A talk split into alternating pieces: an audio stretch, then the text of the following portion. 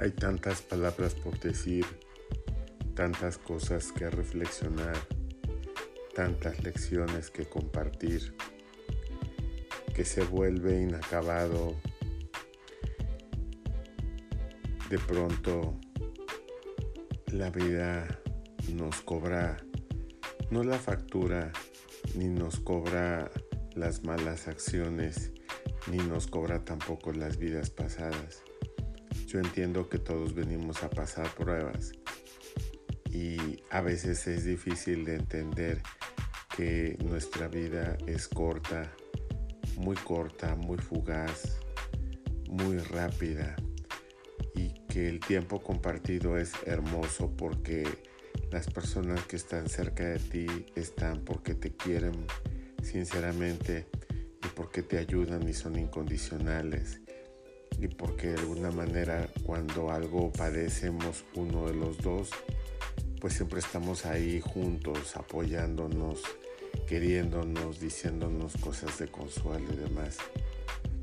Sin embargo, las pruebas que tenemos que pasar son diferentes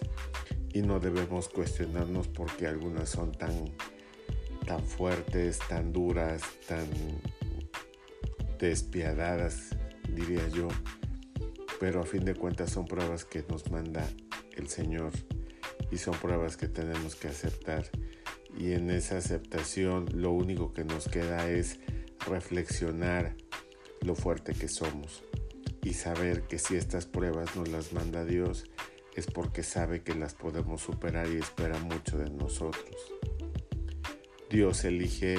a los más queridos y les da las misiones más, más difíciles y más imposibles. Pero solo con fe hacemos de lo ordinario cosas totalmente extraordinarias. Yo creo que las enfermedades solamente son esas pequeñas piedras, esas pequeñas pruebas que Dios nos pone que vemos reflejado en la cruz la misericordia de, nuestro hermano que dio todo hasta recibir 30 mil golpes, tantas humillaciones, tanta pena, tanto dolor que creo que nos toca a todos